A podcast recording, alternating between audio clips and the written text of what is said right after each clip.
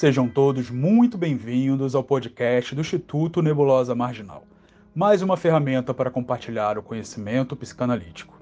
Nesse espaço, vocês terão acesso a conteúdos exclusivos como entrevistas inéditas, bate-papos, diálogos e depoimentos, assim como também as lives hospedadas no canal youtube.com/nebulosa marginal e muito mais. Neste episódio, o psicanalista Sérgio Gomes recebe a também psicanalista Rosa Lúcia Paiva para debater sobre a tendência antissocial nesses tempos de pandemia. Antes de começarmos, gostaria de convidar vocês para seguir o Instituto nas redes sociais, sempre usando arroba nebulosa marginal, e conhecer o site nebulosamarginal.com.br. Rosa é psicóloga, é psicanalista, é psicopedagoga, mestre em psicologia clínica pela PUC Rio de Janeiro e ela também é vice-diretora do Instituto Nebulosa Marginal. Rosa, para a gente começar a esquentar os tamborins, eu queria que você contasse um pouco para a gente como é que foi o teu percurso, é, não só na psicologia, na psicopedagogia, mas também na psicanálise. Como é que foi esse percurso? Bom, Sérgio, meu percurso foi um percurso muito ao contrário que muita gente faz, né? É, eu iniciei a minha vida acadêmica dentro da medicina, né? É, Olha só. Pois é, e depois, dentro da medicina, é, eu me vi percebendo a necessidade de entender né, as dificuldades daquelas pessoas, porque é, eu lembro que eu era muito menina, eu comecei a faculdade com 16 anos, eu lembro muito disso, eu era muito jovenzinha. E eu estava na aula de anatomia e um, quer dizer, uma peça, né, que eles denominam, né, que é um sujeito para a gente poder fazer é, observações, enfim, ele estava com uma, uma expressão de muito sofrimento. E aí eu perguntei ao professor se, se essa pessoa tinha família, se essa pessoa sabia, a família sabia que ela estava ali. E ele disse assim para mim: uhum. Minha filha, você está na profissão errada. e esse mesmo professor foi, depois de um tempo, ser meu professor na psicologia. E aí, realmente, eu falei: Não, eu quero psicologia. E eu comecei a fazer faculdade de psicologia e me encontrei, né? Eu lembro desse mesmo professor que dava aula de, na, lá no anatômico, ele era professor de psicofarmacologia e falou para mim: daqui a pouco eu te conto no primeiro período de direito. E eu falei assim, não, eu agora encontrei a minha, a minha história. E a psicanálise, ela entrou na minha vida bem desse, dessa maneira, né? Assim, é, do, do encontro, da escuta de algo que estava para para além né, do, do observável, né?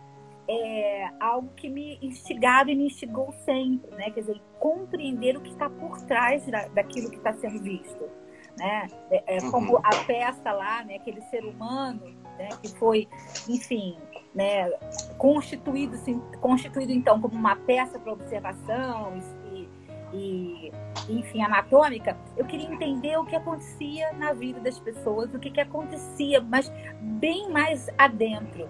E a psicanálise, né, quando eu comecei a ter aula com, uh, de psicanálise, é, eu, Ana, uh, eu, eu me apaixonei, né, eu era, na faculdade me chamavam de Ana Freud, sem entender, né? Porque eu ficava para cima e para baixo com os livros do Freud, mas, e sempre contestando a, as outras terapias, mas eu sabia o que queria, né? Desde muito jovenzinha. Ou seja, é, você entrou na faculdade para ser médica de corpos e, como Freud dizia, acabou sendo médica de almas. Exatamente. Eu lembro do meu pai, né, que faleceu há um ano e pouquinho, de dizer assim: ela chorava todo dia quando chegava em casa, dizendo: Eu não quero isso para mim, eu quero fazer outra coisa. Até que ele disse: Então, filha, faz. E eu fui fazer mesmo. Então, eu lembro que eu estudava o dia inteiro, fazia. É, uh, com, como é que é? Fiz um concurso para a polícia como é, é, estágio, entrei e eu era, eu fazia estágio, estudava de manhã, estudava à noite, era assim um perrengue. E para quem não tinha dinheiro, né, eu tinha que pegar o ônibus todos os dias, várias vezes. E eu entrei como, uhum. como bolsista na faculdade e eu tinha que tirar uma nota muito boa e eu sempre tirei, né? Foi uma das coisas também que me disseram, né? Falaram assim, é, eu disse, como é que eu faço para não pagar a faculdade? Eu falei assim, ó, tira 10 em tudo. Aí eu, tá bom. e eu fui lá e tirei. Fácil, né? Fácil assim, né? Fácil assim. Mas, tirar 10 em tudo. Pois é, cumpri, eu tirava quase 10 em tudo. E eu lembro de um professor falar para mim assim: eu não vou te dar 10, eu vou te dar 9, porque 10 eu dou para Deus. E eu falei assim: eu sou imagem e semelhança dele, então me dá 10. mas eu, mas muito bom. Não. muito bom, muito bom. Olha só, e como é que foi a entrada aí, ou o conhecimento, o embate com a psicanálise e, sobretudo, o encontro com o Winnicott? Sim, o Winnicott é um presente, né? Eu, eu sempre falei disso. Apesar de ter feito estudos né, de psicanálise no campo lacaniano, é, ter feito, é, é, estudado psicanálise no campo lacaniano com a professora Maria Helena Legei, né? Eu lembro muito disso, é, o Winnicott veio bagunçar a coisa toda, né? Eu, eu, eu falava de uma psicanálise extremamente ortodoxa, né? Endurecida até por si, né? Esse termo.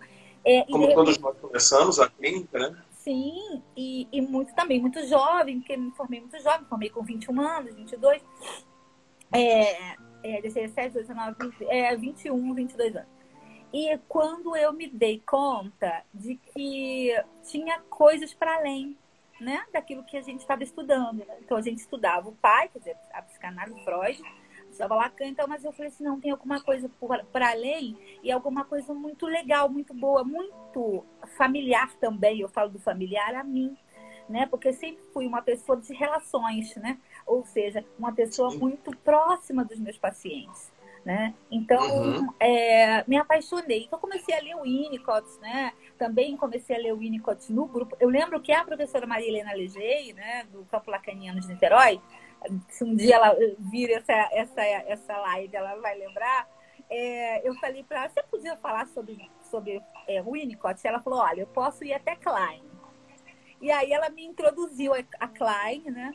É, e eu comecei a estudar o Winnicott, né? Fui estudar grupo de estudo com os amigos, mas fui muito mais apresentada ao Winnicott de uma maneira assim belíssima estudando contigo, né, doutor Sérgio? Porque aí eu realmente encontrei, né, é, o que eu digo, a minha tribo. Né? Eu encontrei no Sérgio Gomes alguém que podia realmente falar a língua que eu sempre quis ouvir, né, e eu tentava falar por tanto tempo. E eu vou te dizer, é, sempre fui rechaçada de algum jeito ao falar de Winnicott, né, para os colegas é, psicanalistas, né, como se o Winnicott não fosse psicanalista ortodoxo, então, peraí, né, como assim você dizer para o seu paciente, dar dois beijinhos ao seu paciente, né, é, como falar para o paciente, oi, tudo bem, né, e sorrir e dar uma gargalhada com ele no meio da sessão, por exemplo. Né? Então o Winnicott me deu essa, esse presente. E que, como eu falei, esse presente foi dado também né, por parte do estudo que eu tenho com o Sérgio Gomes. Que legal. Uma coisa que eu acho que o público não sabe é que quando nós nos encontramos na PUC do Rio de Janeiro, é, a Rosa me apresentou o trabalho que ela fazia de pesquisa, mas também clínico, lá numa comunidade é, que ela trabalhava como clínica no Rio de Janeiro é, quando eu vi o trabalho dela, eu disse assim: você tem ideia da pedra bruta que você tem e que você vai precisar lapidar isso aqui? Né? E eu, eu acho que foi a partir daí que a gente começou a discutir, a, a, a falar um pouco mais de Winnicott, a ver algumas outras coisas para além da, dessa psicanálise clássica. Né? Eu tive o prazer de poder ajudar em alguns momentos a Rosa é, na dissertação dela, discutindo os casos dela, é, sugerindo alguma literatura que ela não sabia, ou que ela já sabia, mas talvez ela não, não, não tinha pensado em usar. Enfim, Rosa, fala um pouco então para a gente, com maior propriedade, obviamente, do que eu, desse seu trabalho é, lá numa comunidade, quer dizer, lá não, né? Aqui numa comunidade do Rio de Janeiro, que inclusive dá nome ao teu curso que vai começar na próxima terça-feira, né? O Winnicott sobe a favela. Então, conta um pouquinho desse teu trabalho, que eu acho que ao mesmo tempo vai dizer o que, é que as pessoas vão esperar desse curso a partir da próxima terça-feira conosco aqui no Instituto Nebulosa Marginal. Ah, legal, Sérgio. É, esse trabalho foi um trabalho dentro de uma, de uma psicologia social, né, que também sempre me atraiu muito, né? Eu sempre fui muito atraída pela psicologia é, eu vou te falar marginal, né? Aquela coisa do, da psicologia que a gente diz assim, ah, é muito difícil, é muito complicado. E eu fui para essa, essa comunidade em 2010, né, mais ou menos, né, que depois de 2013 eu te conheci. Foi mais ou menos isso, né, Sérgio? 2010, né? E... Sim, foi exatamente em 2010. 2010. E lá, né, é, nós, eu e uma equipe, né, nós trabalhávamos para uma organização não governamental, onde fazíamos um trabalho, é, realmente um trabalho dentro de, um, de uma comunidade, dando é, é, às crianças e aos adolescentes, principalmente, né, crianças e adolescentes, né, é, perspectivas de trabalho, oferecimento de é, oportunidades de estudo e etc. Só que eu comecei a perceber que muitas dessas crianças, desses adolescentes que nos chegavam, uhum. estavam é, divididos, né? Eu vou usar esse termo, divididos em é, vou para o, o circo social, né? Que a gente era o um projeto chamado circo social, ou eu fico no tráfico que a maior parte dessas crianças e adolescentes estavam eram capturados pelo tráfico de drogas na favela. E mesmo que naquela época a UPP né, tinha dado boom, tinha começado e estava todo mundo falando de é, polícia pacificadora, que eu literalmente nunca vi. Tá? Me desculpem aí os policiais, mas dentro do, da, da, minha, da, minha, da minha dissertação eu coloco muito isso. Né? Assim, eu, eu não via paz, não. Né? Aquelas crianças elas viviam angústia, aqueles adolescentes viviam angústia. E alguns adolescentes desses, né, como eu estava falando, eles estavam inseridos já no tráfico. Então, o que fazer? Aí foi a minha questão grande. Né? O que fazer, o que proporcionar a esses meninos e meninas é, um, algo diferente, ou seja, né, eu vou usar o termo do Winnicott, um espaço né, de potência para que eles pudessem né, é, viver algo muito para. A gente vai falar dos primórdios, mas é, é recuperar a, a, infância na infância. Né? É, dentro da questão da criatividade, da produção, da vida. E o que fazer? E aí eu bolei né, com uma equipe que, que é, foi lá junto comigo, bolei um atendimento a esses meninos. Né? Então eu me constituí ali uma psicanalista, né? Dentro de uma sociedade, dentro de uma comunidade, dentro de uma favela, no morro, né? Do, do, aqui do Rio de Janeiro, Cantagalo Pavão Pavãozinho, acho que quem conhece sabe que é um morro muito, muito extenso, né? São dois morros juntos, né? Mas que vivem em guerra.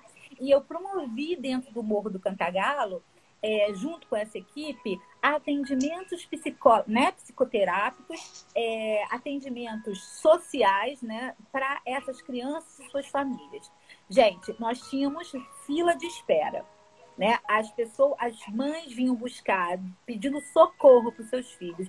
E até alguns deles também chegavam, às vezes, armados, né? adolescentes armados, pediam licença para entrar e perguntar: aqui eu posso falar?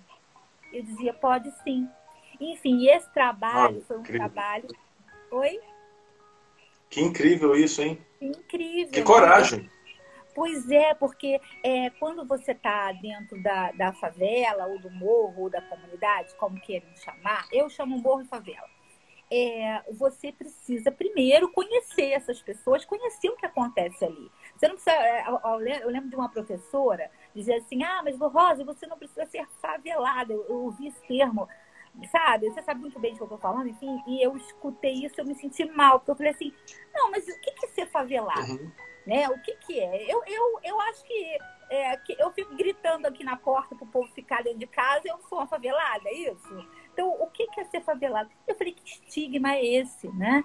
É, que eu encontrei até dentro da própria universidade, porque eu escutei de outros professores assim: você branca, nascida na Europa, você vem falar de favela, você não conhece nada de favela.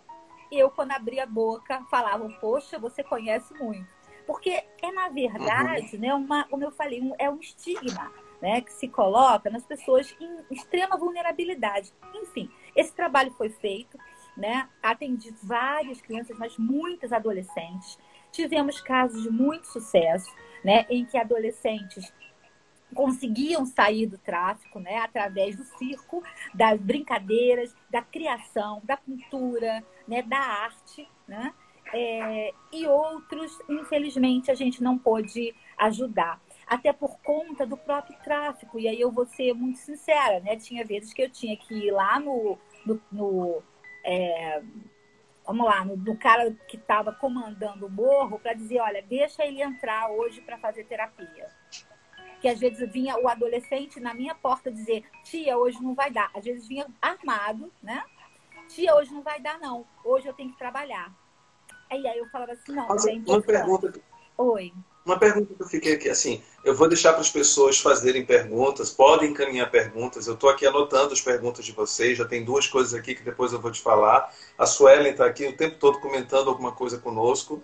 É, mas uma coisa que eu sempre imaginei nesse trabalho é o seguinte: você não tinha medo, não?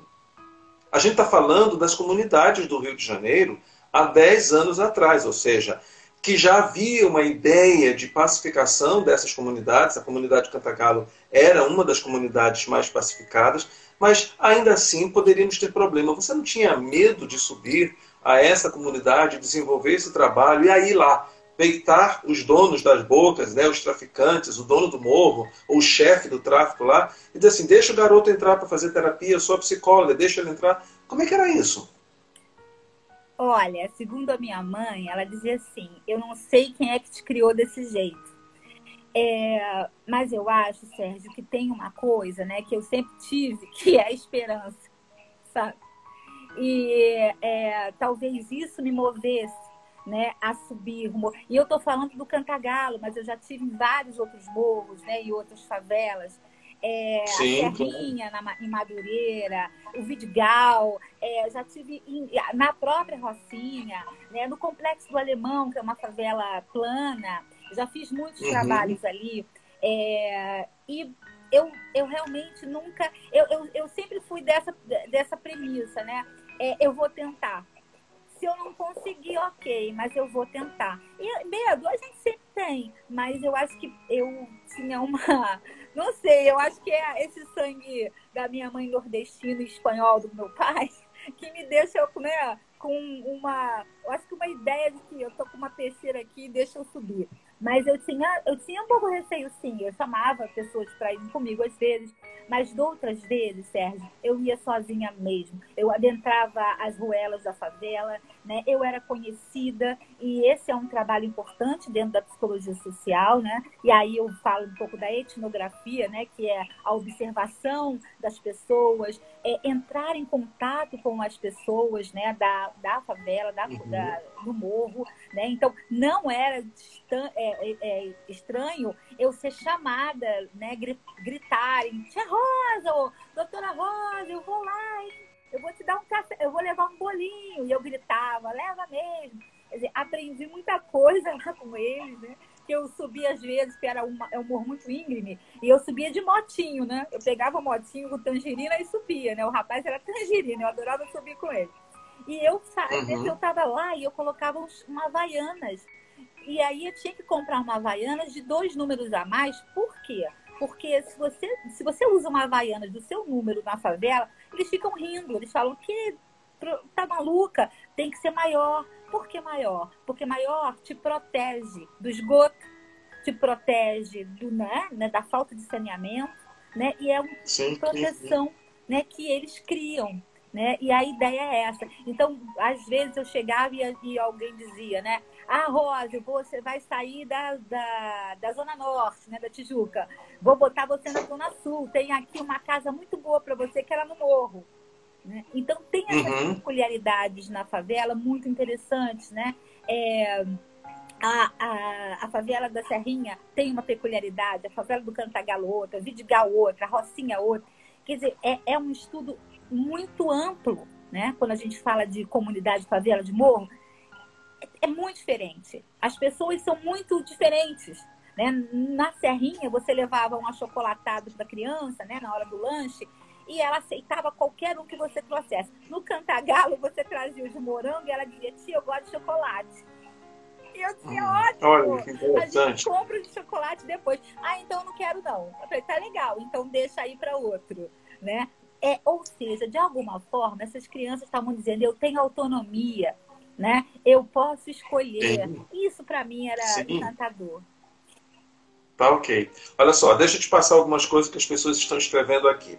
A Suelen tem várias falas dela, foi tua aluna. Ah. Ela disse que te acha maravilhosa, de uma sensibilidade incrível. E ela disse que se sentiu na sua aula, é, na sua aula do curso sobre o silêncio que você deu o mês passado, como se ela, ela sentisse que existisse algo dentro dela que era familiar a ela e que ela deve muito a você por esse curso, porque aprendeu muito com você. E está esperando um curso que eu dei, que eu dei o mês passado, sobre a teoria das relações objetais. Mas calma, Suelen, que a gente está resolvendo isso. A Ilma, ela, quando eu fiz a pergunta sobre o medo, a Ilma disse que ia fazer a mesma pergunta a você. Mas, como eu já tinha feito, ela, ela perguntou uma outra coisa. Ela te perguntou assim: o que é que te impulsionou para fazer esse tipo de trabalho lá na comunidade?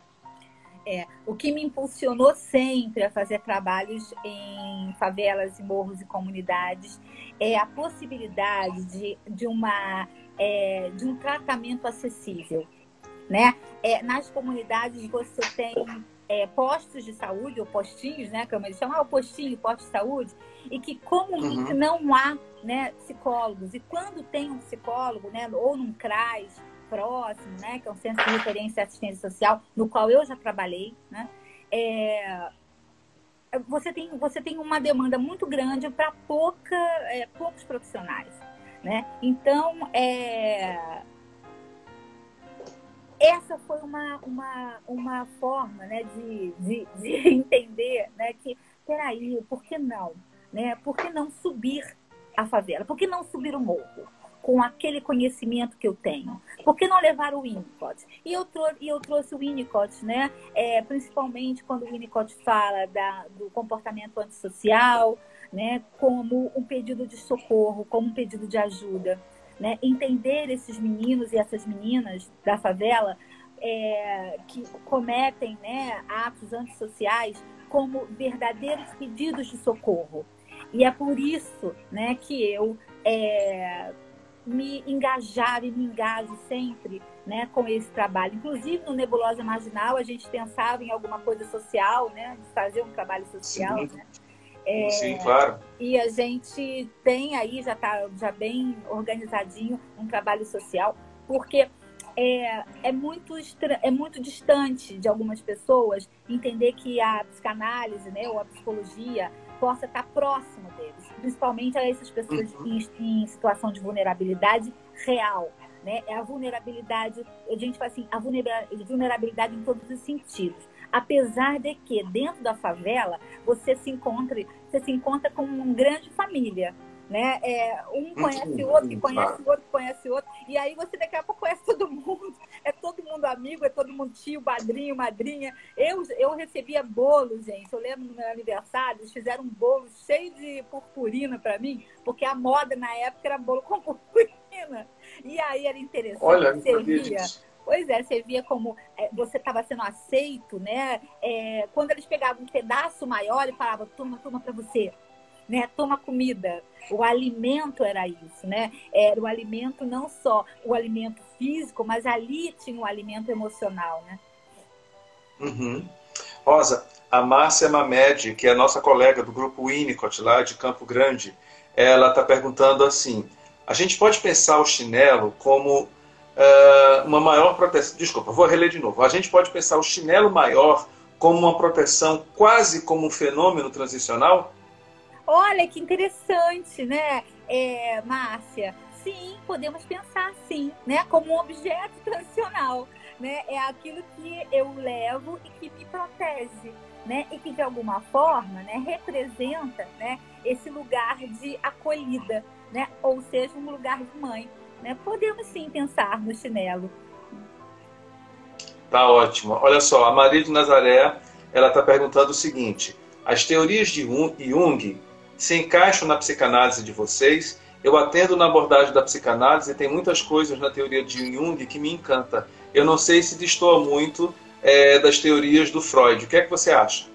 Não, eu, a gente inclusive até teve um curso de Jung, né? Eu acho que Jung é, é excelente, né? Ele não destoa tanto não. Inclusive o Winnicott, Winnicott e Jung conversam bastante, né, Sérgio? Sérgio sim, gosta sim, de sim. conversar com vários autores, né? Então, é, são autores fenomenológicos, né? Então eles conversam bastante. A questão é que é, o Jung você tem, como o próprio Winnicott, você tem pouca leitura dentro das universidades. E isso realmente nos deixa muito enfraquecidos, Exato. né? Quando a gente sai da faculdade, quando a gente vai procurar uma pós, encontrar um local é, sério, né? E a gente acaba buscando uma sociedade, a gente acaba buscando é, um, um, lugar de, de, vamos entender, né, como um lugar assim de acolhimento, né, maior para esses autores é, marginais. Né? Jung foi por, por anos um psicanalista, né? Depois, até o, o próprio professor falou: olha, eu não entendo o Jung como um psicanalista, né? Hoje, né? Mas as, a, as ideias dele estavam extremamente vinculadas ao inconsciente, ao inconsciente coletivo. Quer dizer, é, o, o, Jung, é, é, como eu vou falar de uma linguagem bem antiga, o Jung é supimpa, né? Só que é, ele vai ser mais explorado, talvez, aí nos nossos cursos, né? A gente já começou com a introdução dele e, que aí a gente botar ele para conversar com outros autores, como Winnicott, Balint, né? Como o Ferenc, por exemplo. Tá ótimo, tá ótimo. Rosa, tem mais perguntas aqui, tá? As pessoas estão começando a ficar à vontade mais para perguntar para você. A Silene Carvalho está perguntando o seguinte: como é a mãe suficientemente boa nessa realidade tão distinta? Nossa, é como qualquer outra mãe, viu? Então, assim, é, o Winnicott até coloca isso, não é, não é a pobreza do local ou a vulnerabilidade do local que vai é, é, é, impossibilitar uma mãe cuidar do seu filho. Né? E eu vou falar para você, lá na comunidade, na favela, as mães são extremamente suficientemente boas. É claro que em alguns momentos, né, o tráfico entra nesse lugar, né, como um pai, né, bom, né? E aí, é, aí a gente vai falar de, crianças, de adolescentes que, é claro, vem o tênis mais caro, vem isso, eles também querem ter. E, eles, e aí o traficante fala, olha, eu tenho um trabalho para você. Não é roubar, não, eu tenho um trabalho para você. E aí eles vão trabalhar, uhum. né? Porque eu lembro muito dos adolescentes falando para mim, tia, eu tenho que trabalhar. Né? Às vezes eu atendia um paciente aí estava atrasando um pouco, aí o menino falava, tia, chegou minha hora, não posso me atrasar não. E eu falava, opa, peraí, pode se atrasar um pouquinho sim. Aí, então a senhora desenrola lá com fulano. Eu falei, ah, pode deixar que eu desenrolo. Né? E aí eu atendia. Tá? Mas as mães suficientemente boas, elas são de outra ordem, viu? É, eu via mães, assim, né? É, subindo, pegando água, porque o morro tem vários. É, olha, gente, é tal qual aqui no, no, asfalto, sabe? Você tem lugares que são mais empobrecidos, tem lugares que mais. É, que, tem, acho que tem uma ascensão maior, né? Então você tem esses Sim. lugares dentro do morro. É, e lá no Cantagalo tem um lugar, né? Que é o Vietnã que é um lugar muito empobrecido, gente. É o um lugar onde as pessoas é, matam as outras, né? É um lugar onde as pessoas é, são desovadas, né? Enfim, é um lugar de muito, de muito sofrimento. É, é um lugar de muito sofrimento. E nesse lugar, né? Você tinha mães ali, famílias muito pobres, de muito sofrimento, porque essas crianças viam morte todos os dias praticamente, mas mães que estavam ali presentes, mães amorosas com seus filhos, né? Mães que diziam, fulaninho tá ali, vem aqui com a mamãe. Mães que, que é, amamentavam seus filhos com carinho, né? Mães que tentavam dar de alguma forma, né, provir essas crianças de suas necessidades básicas, mas que faziam isso com todo o amor e com todo carinho, sabe? E a gente percebia isso. É, não, é, não era ensinar essas mães a serem mães, não. Na favela tem mãe de tudo que é jeito, como se tem no asfalto.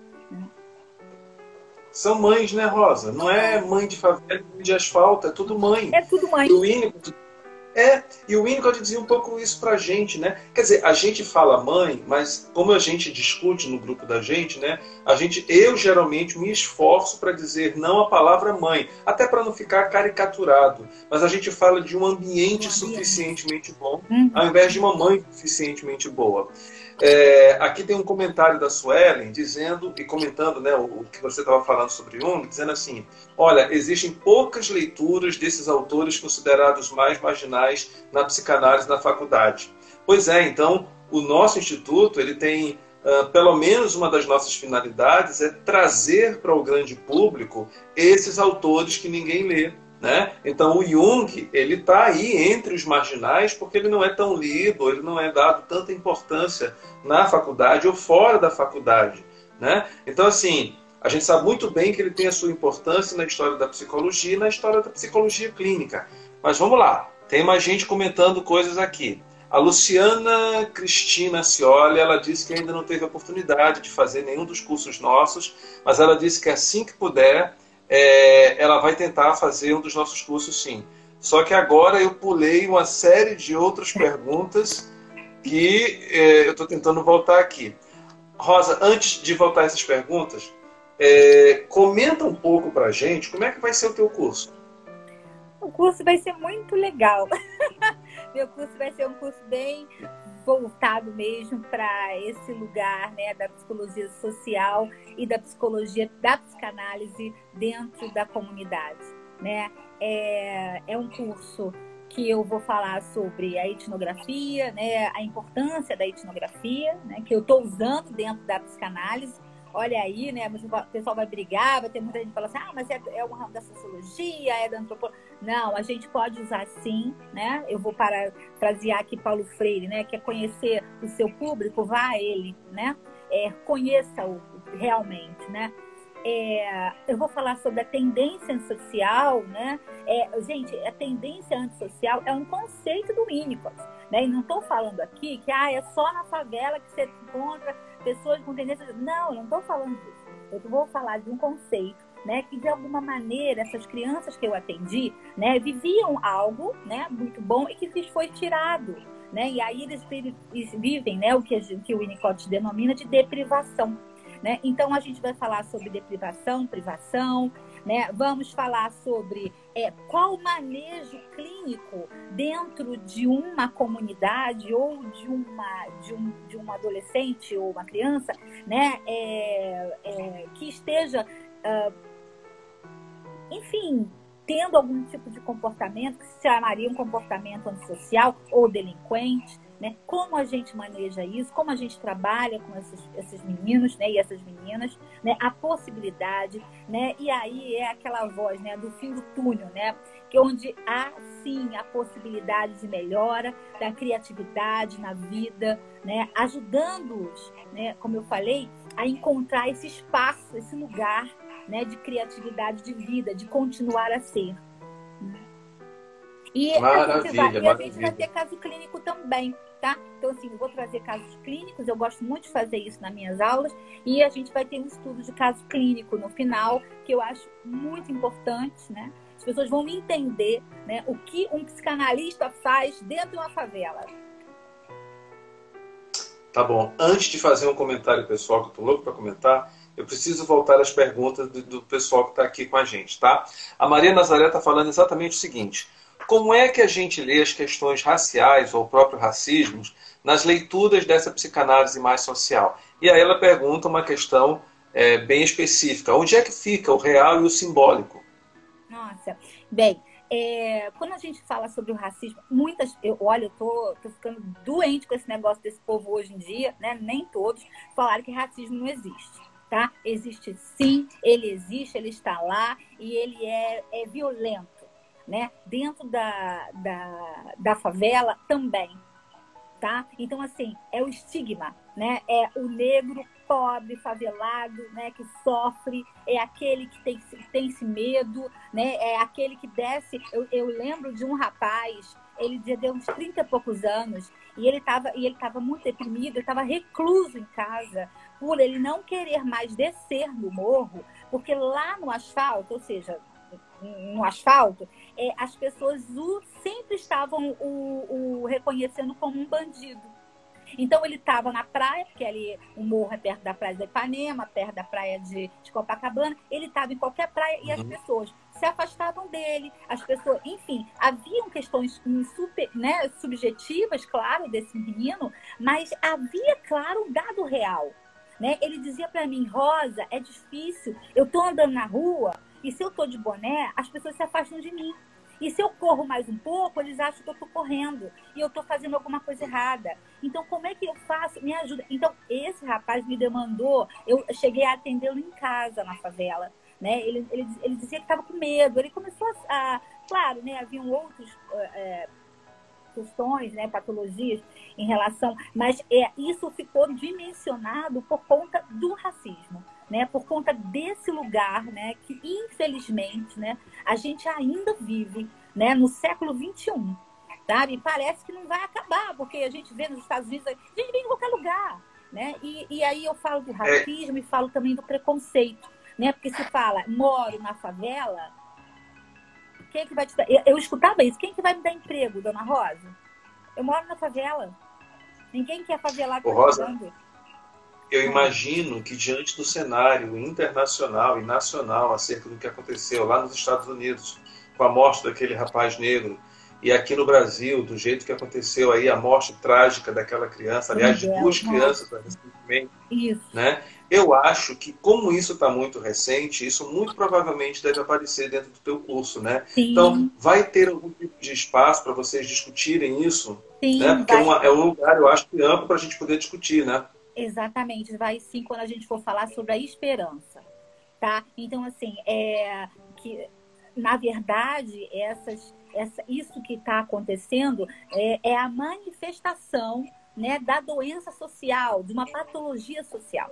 Né? Nós estamos envolvidos nessa patologia social. Nós estamos todos vivendo um trauma. Né? Ontem a Neisa Proché falou muito bem na live dela sobre né, a, a, questão do traumático, né, do trauma que estamos vivendo em relação à pandemia. Né? Mas existem outros traumas né, que são acumulados. Aí a gente vai falar de traumas acumulativos dessas pessoas que vivem esse estigma, né, ou que claro. moram na favela, ou por serem negros, pobres, ou serem é, nordestinos, porque o cantagalo e o pavão pavãozinho têm uma característica. Eu estudei isso, né? O cantagalo é povoado de negros, né? Foi povoado por, por negros e o pavão pavãozinho por nordestinos.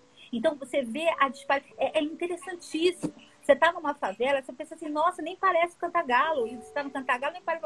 Mas são favelas irmãs, né? E a povoação uhum. dessas favelas, né? Então, ambos, eles têm estigma. Você fala assim, ah, o fulano, ah, só podia ser nordestino. Quer dizer, existe isso ainda, né? Existe esse, lugar que se coloca o outro né, de uma maneira violenta, né? De uma maneira é, é, quase que, que, que adoecida né? E eu sempre digo, eu digo assim, olha, gente, gente é gente, não importa, tá? Senão a, a Richthofen lá não tinha feito o que fez.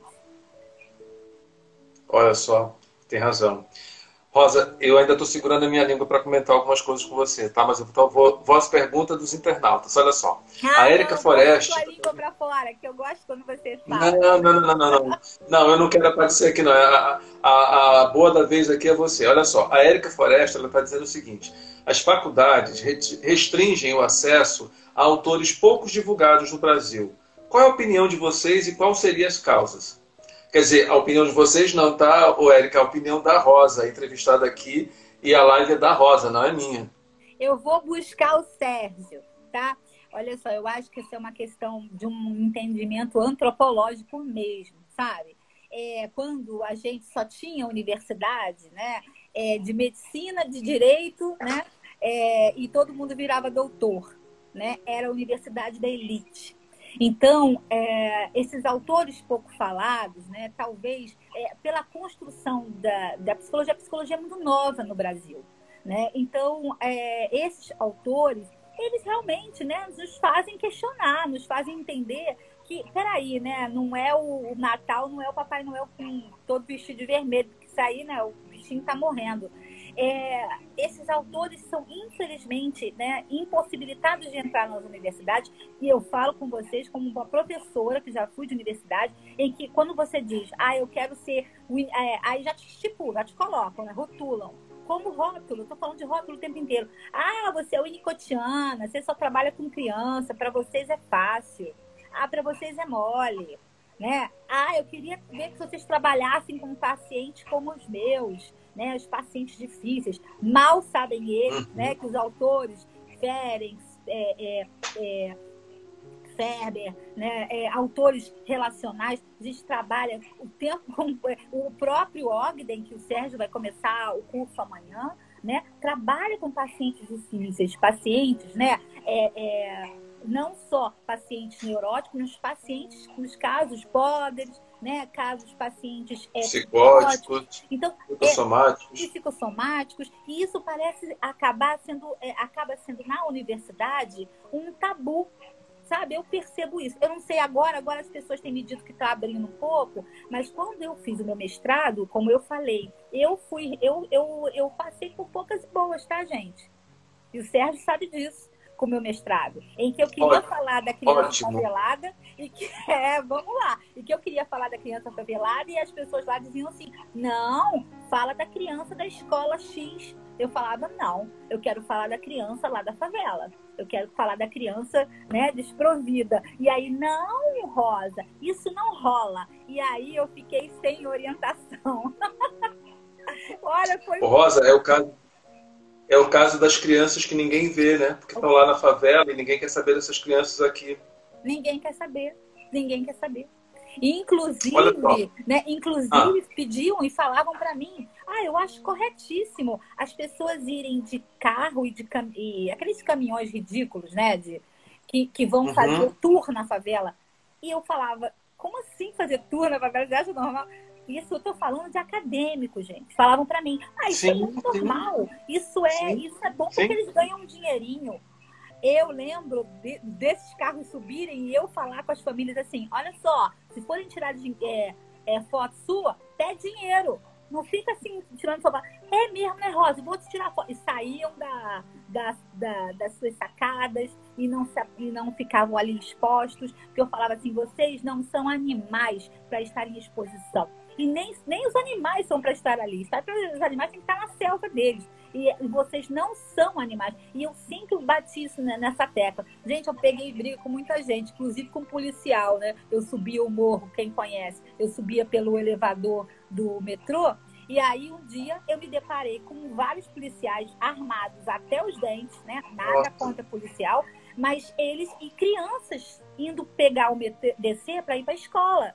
E aí eles ficavam falando. Aí eu parei. Eu falei, falei assim: é, vem cá, vocês têm noção do que vocês estão fazendo? Vocês estão armados. E tem criança aqui. E a fala de um dos policiais foi assim: Ah, dona, eles estão acostumados. Aí eu falei assim: Não, eles não estão acostumados.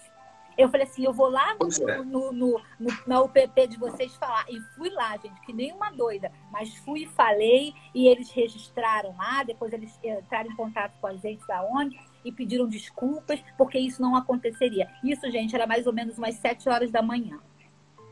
Uhum. A Tatiana Saldanha, é, lá de Boa Vista, está é, tá fazendo uma pergunta aqui para você. Ela diz o seguinte: Olha, eu não sei se vocês já falaram sobre isso, mas eu gostaria de entender sobre a aceitação do teu trabalho na favela. Houve desconfiança? Como é que os adolescentes chegavam ao atendimento? Eram indicados por alguém? Sim, desconfiança sempre há, Tatiana. É, é aquilo, né? Nossa, mas o que, que vocês estão fazendo, né? A gente não tinha intenção de ensinar nenhum menino a fazer malabares para ir para ponto de de, de ônibus ou de, de semáforo para ganhar dinheiro, não. Muito ao contrário, eles faziam, é, e aí eu vou mostrar isso no curso, né? Eles faziam espetáculos dentro da favela, onde vinham é, universidades do, do exterior, vinham artistas, né? Para ver o espetáculo. Era um grande espetáculo, era um circo social era algo que até mesmo os próprios moradores vinham felizes assistir, porque era um programa, um grande programa. E aí começou nesse projeto a entrar outros autores e atores, né, por exemplo, né, atores famosos para poderem apresentar suas peças ali, e foi bem, bem interessante. Uhum. A gente está com pouco tempo, a gente tem 10 minutinhos ainda, então dá tempo da gente ir para mais algumas perguntas. A Ilma, que foi sua aluna de um curso, ela está dizendo o seguinte: Oi, a delinquência, a delinquência e a tendência antissocial são pedidos de ajuda e manifestações de angústia. Como é que você veria como a teoria de Winnicott e as formas de burlar as regras da quarentena, como por exemplo, não usar máscaras? Ah. Como é que você veria, então, a teoria do Winnicott e essas formas de burlar as formas de quarentena, né, as regras da quarentena e o não uso das máscaras? Sim, não só o não uso das máscaras, como a negação da própria existência do vírus, né? É, é bem sintomático. É o momento em que a gente fala que, assim, olha, houve uma deprivação. Nós vivemos hoje uma deprivação, um trauma imenso, mas deixamos de viver algo, né? Tivemos que abruptamente deixar de viver as nossas vidas né? É, e nesse momento nós vamos viver realmente a deprivação. Agora temos vias, né, para responder a isso.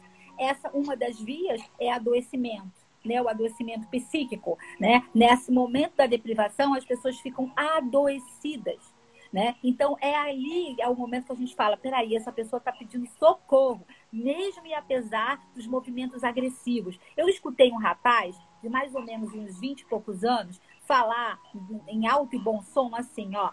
Ah, se meu avô e minha avó pegarem, não tem problema não, eles já estão velhos mesmo. É a vida, é assim. Ou seja, é como se ele ficasse imune a isso, né? Imune ao sofrimento e talvez até ao próprio vírus e à morte. Então, nós chegamos perto daquilo que a gente tanto teme, que é a finitude. O Winnicott fala da uhum. continuidade de ser. E ali nós tivemos a ruptura dessa continuidade. Aqui, agora, estamos vivendo a ruptura dessa continuidade de ser burlar essas regras é, é sermos antissociais. É realmente falar assim, olha, não, eu preciso sair, eu não aguento mais ficar em casa. Não, não vou usar máscara não, isso não pega em mim. O fulano lá, o presidente XYZHMN, sei lá, é, disse o seguinte, né, que, que a cloroquina cura. Então, é só tomar cloroquina enfim, então a gente está vendo, né, a manifestação literal, né, da deprivação, tá? E o outro resultante seria a criatividade. Né? É o que, de alguma forma, vocês estão fazendo. No momento em que vocês fazem cursos, no momento em que vocês produzem, no momento em que vocês falam, ah, eu vou assistir aquela série que eu nunca assisti na vida, eu quero assistir agora. No momento em. Ah, entrou aqui a Neisa Prochella, não tem como não dizer. Oi, amor da minha vida. no momento. Oi, Neisa, bem-vinda no resto, nos 10 minutos finais. Nos 3 minutos, não importa, mas ela chegou. É, e é no momento em que você está tá, tá mais envolvido, está criativo. Esse sim, né? Essa sim seria a saída, né? É, como eu falo, o que vocês fazem é fazer cursos, participar de lives, né? É entrar em encontros com amigos, né? Mesmo que, que encontros, claro, né? São encontros virtuais, mas está ali ao afeto, né? É isso que a gente tem que entender, né? Que o afeto está ali, né? Mesmo que seja numa ligação, né? Dizer, eu estou morrendo de saudade, mas a gente há de se encontrar e há de se abraçar, né? Ali está o afeto e ali está realmente a, a resolução, né? Dessa, desse sofrimento. Olha só, a Thaís Lourenço, se eu não me engano, Lourenco, é como está escrito aqui, ela está dizendo o seguinte: colocações importantíssimas que vocês estão fazendo ajuda a tirar esse lugar é, elitizado do cuidado em saúde mental. Obrigado por compartilhar. A Érica Foreste, ela está dizendo muito obrigado pelas suas colocações. A Ercilene Carvalho, ela está dizendo o seguinte: a minha professora na Universidade de Psicologia do Envelhecimento ficou surpresa quando eu disse que havia feito um curso de Winnicott na clínica do adulto maduro. É, a Dalva está tá falando né, de que a gente está fazendo boas colocações a Neisa dizendo que você é uma querida dela, né? A Ilma agradecendo a gente pela parceria na discussão da psicanálise e temas atuais. E a Neisa está comentando aqui poder trabalhar com o que tem e não com o que falta. Perfeito, Neisa, exatamente Neisa. isso. Neisa, você, né? olha, eu vou usar essa frase, tá? Poder trabalhar com o que se tem e não com o que, se, com que falta. Neisa, obrigada. Ótimo. Vou parafrasear a, esse, a Neisa aqui. A Essilene, ela é de Fortaleza, ela disse que está amando a oportunidade de poder ouvir a gente. A Dalva também está falando sobre isso. E como a gente está aqui com alguns minutinhos, oito minutinhos para acabar essa live, duas. Ah, eu quero fazer a colocação e aí uma pergunta. Ô Rosa, quando finalmente você vai lançar o livro da sua dissertação? A gente está falando disso há anos, entendeu? Olha, ele já está quase pronto. Está esperando só algumas pessoas aceitarem. Eu ainda vou convidar, né, para fazer a orelha do meu livro, fazer o prefácio. Mas deixa a pandemia passar, né? Ele vai ser se lançado. É, a gente tem que esperar. Tem que esperar, tem que é. esperar. Winnicott sobe a favela. A Daniele Clã, a Daniele Clã está dizendo, olha, essa você vai gostar, tá? Muito interessante o tema abordado. Eu ouvi vocês pela primeira vez no congresso de 2008 e adorei vocês. Foi um congresso que eu e a Rosa participamos, né? A gente fez uma mesa redonda com mais uma pessoa, terceira pessoa, acho que foi a Ludmilla Petrovski, né? O, o, o Michael também, teve o Michael. Michael. É. O Michael, isso. E a gente participou, eu acho que foi do quinto congresso Psicologia, Ciência e Profissão. Eu acho que foi ali que a Daniele é, ouviu a gente pela primeira vez. Gente, a gente está terminando aqui, está no finalzinho, e tem dois comentários que a gente queria fazer. Primeiro, o curso da Rosa começa na próxima terça-feira, as inscrições ainda estão abertas. Quem gostou, é, vai lá, faz a inscrição. Não é um curso caro, a gente está fazendo com que parte das inscrições seja doada para quatro instituições, como a gente tem falando, falado nas nossas lives, está no nosso site, nas nossas redes sociais. É, acho que é uma oportunidade de vocês poderem ouvir um pouco a Rosa falar sobre o trabalho que ela fez é, numa comunidade, tá? E ela trazer o Winnicott, sobretudo, para dentro do trabalho dela com essas pessoas, Tá? Ou, ou, seja, ela pôde fazer com que o Winnicott funcionasse em qualquer ambiente, que eu acho que é esse o objetivo da teoria winnicottiana, da clínica winnicottiana. Uhum. Tá? E dizer também para vocês, que já é um aviso, que na próxima semana a gente vai ter a Neisa Prochet, né, que está aqui no canal com a gente, que ela entrou agora há pouco. Ela vai participar de uma live conosco, eu já estou implicando um pouquinho para que vocês venham vê-la, venham assisti-la onde ela vai falar sobre conversando com os pais em época de quarentena. Então, a gente ia fazer a live no nosso canal uh, do Instagram.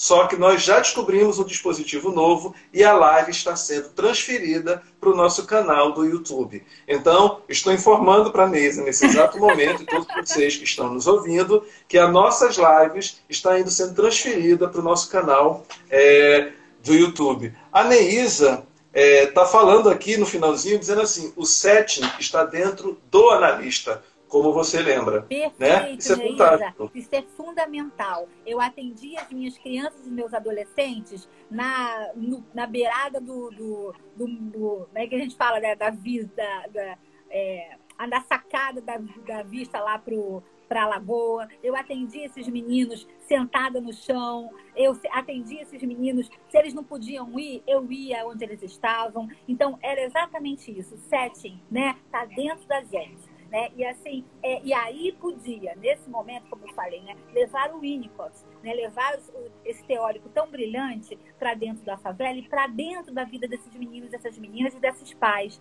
né? Olha, eu tenho muito carinho, até hoje tenho contato com eles, né? de me mandar mensagem, mandar carinho, né? E eles não sabem nem que eu estou falando aqui, mas depois eles vão saber e vão se apaixonar. Eles são muito, eu falo, é uma amizade eterna. A equipe do Instituto Nebulosa Marginal agradece pela audiência de todos vocês e até o próximo episódio.